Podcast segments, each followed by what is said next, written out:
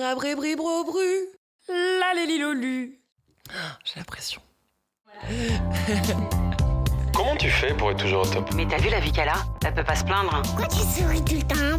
Mais comment elle fait pour faire autant de trucs? Il lui arrive jamais rien de négatif dans sa vie? Et toi, tu fais du sport tout le temps hein?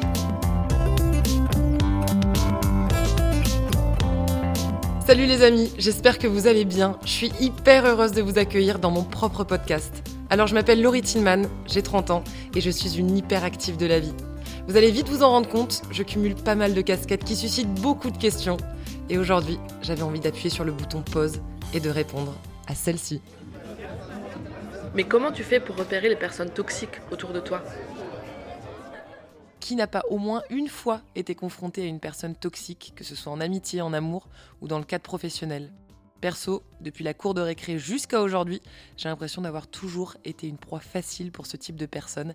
Et c'est seulement maintenant, à 30 ans, et après quelques séances chez le psy pour m'en défaire, que je m'en rends compte. Bon, vous me direz, mieux vaut tard que jamais. Hein. Alors cette prise de conscience tardive m'a d'abord permis d'ouvrir les yeux sur le schéma relationnel que j'ai pu entretenir avec des personnes que je pensais pourtant bienveillantes hein, au début, et de me protéger davantage des énergies les plus néfastes pour ma paix intérieure. Bon, il en reste que, à l'heure où je vous parle, je suis encore en plein cheminement sur la question et il est parfois long et douloureux de se remettre totalement des relations toxiques sans que cela nous affecte profondément. Alors c'est la raison pour laquelle je vous demande un max d'indulgence pendant votre écoute. Je ne prétends pas avoir les mots parfaits sur le sujet, mais j'espère de tout cœur que mon expérience pourra peut-être vous aider vous aussi dans votre quête du mieux-être relationnel. Bon, pour vous remettre un peu dans le contexte, avec les différentes activités que je mène, je dois tous les jours et plusieurs fois par jour composer avec des énergies différentes, faire preuve d'adaptabilité et donc faire face aussi à beaucoup, beaucoup de sollicitations. Alors forcément, on me demande souvent comment j'arrive à faire le tri entre les personnes qui me veulent du bien et celles qui n'ont pas toujours les bonnes intentions à mon égard. En gros, les personnes toxiques qui ont ce pouvoir de pomper toute ton énergie et un peu, beaucoup, profiter de toi. Alors pour être tout à fait honnête avec vous, j'arrive pas toujours à voir clair dans ce jeu-là. Je suis même carrément trop naïve et certainement un peu trop gentille. Que ce soit dans le travail, mais aussi et pendant très longtemps dans mes amitiés. Depuis toute petite, mes relations avec les filles ont souvent été assez compliquées. Attention, story time Dans la cour, j'étais loin d'être une leaduse et je regardais avec des grands yeux celle qui était pleine de confiance en elle. Et comme j'avais trop peur de me retrouver toute seule, Lonely, I'm Mr. Bah, c'était plus simple d'appartenir à un groupe. Ouais, on va pas se mentir, on a tous eu cette trouille de se retrouver solo face à son plateau à la cantine. Donc, pour résumer, la mini Laurie, c'était plutôt la gentille petite suiveuse, toujours partante pour tout, qui rendait service quitte à se faire marcher dessus. Et donc, la proie facile pour les petites Nelly Olson dans les cours de récré. Hashtag petite maison dans la prairie. Parfois, sans raison, mes copines arrêtaient de me parler pendant 4 jours, comme ça, ou me punissaient parce que j'avais préféré jouer au foot avec les garçons plutôt que de bosser sur notre Corée DL5. Alors je prenais mon mal en patience, sans rien dire, et j'attendais qu'elles reviennent vers moi. J'avais intégré ça comme un truc euh, normal. De la primaire au lycée, le schéma se répétait. Bon, pas avec la Corée DL5, hein, mais jusqu'à ce que je rencontre enfin mes meilleurs potes.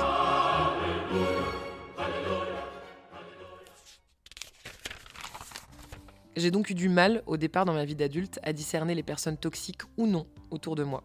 Aujourd'hui, je sais qu'une en particulier fait partie de mon entourage, et j'ai mis près de 8 ans à la repérer. C'est pour vous dire à quel point ça peut être insidieux.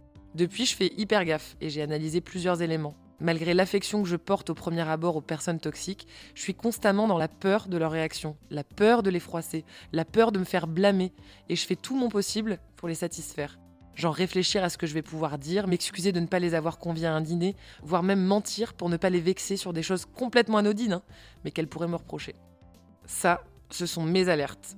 La personne dont je vous parle, que je suis confrontée de côtoyer souvent, m'envoie toujours son mal-être et sa négativité dans la figure. Elle est incapable d'être heureuse, d'être joyeuse, mais ça va au-delà d'une amie qui est juste déprimée par exemple. Elle, c'est comme si elle m'en voulait d'être heureuse. Vous voyez la différence? Et en y regardant de plus près, et surtout après l'écoute d'un podcast de la coach et conférencière Maud Ankawa sur les personnes énergivores, je me suis rendu compte que cette personne en question était davantage énergivore que purement toxique. Je vous explique. On distingue deux sortes de prédateurs. Il y a d'un côté les personnes toxiques qui ont vraiment un côté pervers, excessif, et qui peuvent même devenir violentes dans les cas extrêmes. Et il y a les personnes énergivores, plutôt râleuses, pessimistes, molles, incapables de se réjouir de leur propre bonheur ou de celui d'autrui, et qui vous demandent sans cesse de l'aide, des conseils, et qui sont souvent pleinement insatisfaites de leur vie de manière générale, et qui adorent cannibaliser la vôtre. Alors de mon côté, me confier sur mes problèmes, c'est quelque chose que je réserve plutôt à mes meilleurs potes, mon mec ou mes parents. Mais dès lors que je n'ai pas cette proximité, c'est tout simplement impensable, parce que j'ai pas envie de faire perdre du temps aux autres, d'être un poids et que j'estime qu'on a tous suffisamment de problèmes pour ne pas en rajouter aux autres. Au contraire, j'ai plutôt envie de leur envoyer du positif plutôt que de ressasser ce qui va pas dans ma vie dès que je croise quelqu'un. Mais pour les personnalités toxiques ou énergivores, c'est tout le contraire. Se plaindre fait partie de leur seconde nature. Ils aiment vous embarquer dans leur mal-être, vous plomber le moral et vous faire culpabiliser d'être bien. Rien que d'en parler, ça me fait mal au bide. Je sais pas, c'est bizarre. Alors je vais vous raconter une anecdote qui est très parlante avec l'une des personnes énergivores que j'ai côtoyées. Il y a quelques semaines, j'ai croisé cette personne en question dans la rue, par hasard. Euh, on a discuté quelques minutes, c'était assez bref car j'étais avec ma famille. Et pourtant, ces quelques minutes d'échange m'ont littéralement épuisé. Je sais pas comment dire, mais pendant tout mon chemin de retour, j'ai eu cette, euh, cette boule au ventre qui me lâchait pas. Je me demandais si j'avais bien fait de lui dire ça ou si de lui raconter que j'étais contente pour tel truc ou si j'aurais pas dû lui dire de se joindre à nous vu qu'elle avait l'air encore mal.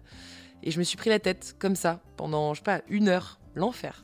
Et puis je me suis rendu compte qu'en fait j'avais jamais mis les pieds chez cette personne de ma vie alors que je lui avais pourtant ouvert ma porte tant de fois. Alors là j'ai déculpabilisé direct. Et en y réfléchissant encore un peu, je me suis aussi aperçu que cette personne ne me demande jamais si je vais bien ou si je suis dispo pour aller boire un verre par exemple. Tandis que pendant tant d'années, je m'en voulais de ne pas l'avoir conviée à un dîner à la maison. Et je vous parle même pas des messages longs comme le bras pour me dire que tout va mal dans sa vie si compliquée.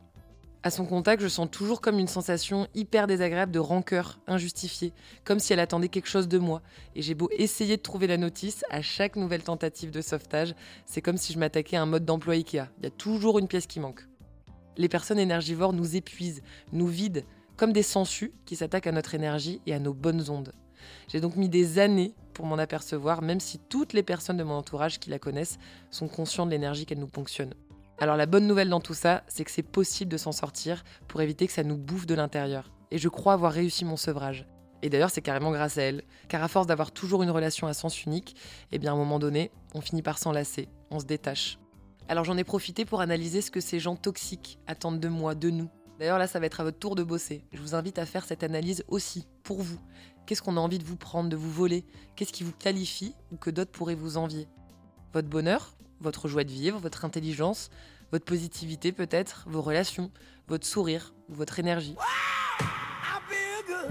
Souvent ce sont des gens qui ont tout sauf ça qui peuvent s'attaquer à vous. Ils sont souvent nonchalants, n'ont pas confiance en eux et ne font pas grand-chose pour que ça s'arrange. Le plus dur au départ, c'est qu'on leur trouve toujours des excuses, car bien évidemment, ce ne sont pas des monstres, ils ont aussi beaucoup de qualités, des talents, et ce petit côté un peu caliméro, attachant, vous voyez Toujours sur moi que ça tombe les complications. Oh là là là là, c'est vraiment trop injuste. Et pour peu qu'on soit un peu empathique, un soupçon naïf et doté d'une grande bienveillance, ça peut être très très vite dur de s'en dépatouiller. Alors pas question de perdre toutes ces qualités évidemment, hein, mais essayons ensemble d'apprendre à se protéger grâce à ces expériences vécues.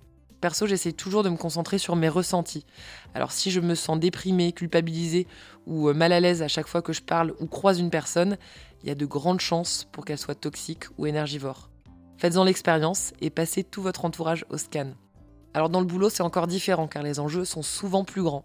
L'autre jour, une personne que je ne connais pas m'a harcelé, mais pendant des mois, par SMS, par téléphone, mail, Instagram, pour bosser avec lui. Il a même fini par s'en prendre à l'un des membres de mon équipe pour tenter d'arriver à ses fins. Il m'a pompé une énergie folle. J'ai eu du mal à m'en défaire au départ, puis, face au stress que chacune de ces tentatives me provoquait, j'ai eu une euh, petite alerte dans mon corps et j'ai coupé court, direct. Les personnes nocives sont souvent de grands manipulateurs qui savent retourner toutes les situations jusqu'à t'en faire perdre le fil. Dans l'une des équipes avec lesquelles je bosse, j'ai aussi repéré une personne qui me veut du bien, mais à condition que ce soit dans son intérêt. En gros, cette personne me valorise dans les projets que je partage avec elle, mais dès que j'ai une activité sans elle, elle dévalorise mon travail. Elle souffle toujours le chaud et le froid. Une autre tactique bien ciselée d'ailleurs des personnes négatives que vous pouvez tenter de repérer. Elles savent appuyer là où ça fait mal un jour pour vous caresser dans le sens du poil le lendemain. Elles ont ce don de vous analyser et de trouver rapidement vos failles pour jouer avec. Ce sont souvent des personnes super intelligentes. Autre indicateur, elle a une manière, disons, pas très humaine de parler des autres. Quand elle tente d'être gentille, ça sonne souvent un peu faux. Elle aime aussi décider et contrôler son entourage. C'est là qu'il faut donc tout de suite mettre ses limites pour ne pas se laisser bouffer. Les personnes toxiques, au contraire des énergivores, peuvent vous faire croire que sans eux, vous réfléchissez moins bien, que vos choix ne seraient peut-être pas les meilleurs, que vous n'en serez pas là où vous êtes sans elles. Bref, ce sont souvent de grands marionnettistes qui peuvent vous monter la tête pour que vous intégriez que vous avez carrément besoin d'eux pour vivre. Et moi, j'ai souvent tendance à tomber dans le panneau. J'ai cette fâcheuse tendance à faire trop confiance et à être dans l'affectif à mort, d'où mon problème à mettre le haut là quand je sens que la situation m'échappe. Ces personnes en question peuvent me faire douter de moi-même. J'arrive pas toujours à imposer mes convictions face à eux et je perds très souvent confiance. Ce qui est étonnant, c'est que dès que j'en discute avec ma maman, mon mec ou mon psy, tout est très clair dans ma tête. Mais en live, je sais pas pourquoi j'ai tendance à perdre pied. Et ça, ça vient de leur grande capacité à vous embobiner, à avoir une bonne répartie pour vous embrouiller l'esprit. Et si on est un tantinet trop gentil, eh ben on n'a pas la capacité de répondre du tac au tac en mode bouclier. Bon, voilà, ça c'est toutes les alertes que je vous partage pour repérer les gens toxiques ou énergivores autour de vous.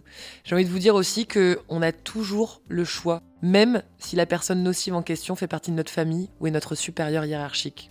Ne donnez à personne le pouvoir de vous nuire, de grignoter votre estime ou votre confiance en vous. Et ne sous-estimez pas non plus l'influence négative que ces personnes peuvent avoir sur vous. Fuyez avant que votre vitalité en prenne un coup. Et si c'est trop compliqué, faites-vous aider par un professionnel qui vous donnera tous les outils pour y parvenir. J'en ai fait moi-même l'expérience avec un coach de vie qui me donne régulièrement les clés pour avoir la bonne répartie. Allez, j'espère qu'après cette écoute, les toxiques n'auront plus aucun secret pour vous. Et puis, euh, s'il faut encore les malins, vous connaissez la technique. Un bon kick et vous serez libéré de livrer. Allez, d'ici là, prenez soin de vous et on se retrouve dans 15 jours pour un nouvel épisode dans lequel je vous expliquerai comment créer son propre podcast. Ciao ciao les amis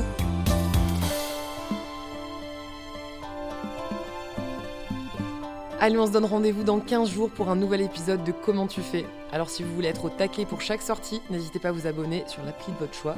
On peut aussi se retrouver sur Insta. Et si toi qui écoutes ce podcast, tu sais aussi lire, alors tu peux retrouver toutes mes méthodes au top, tonique, organique, positive, en librairie.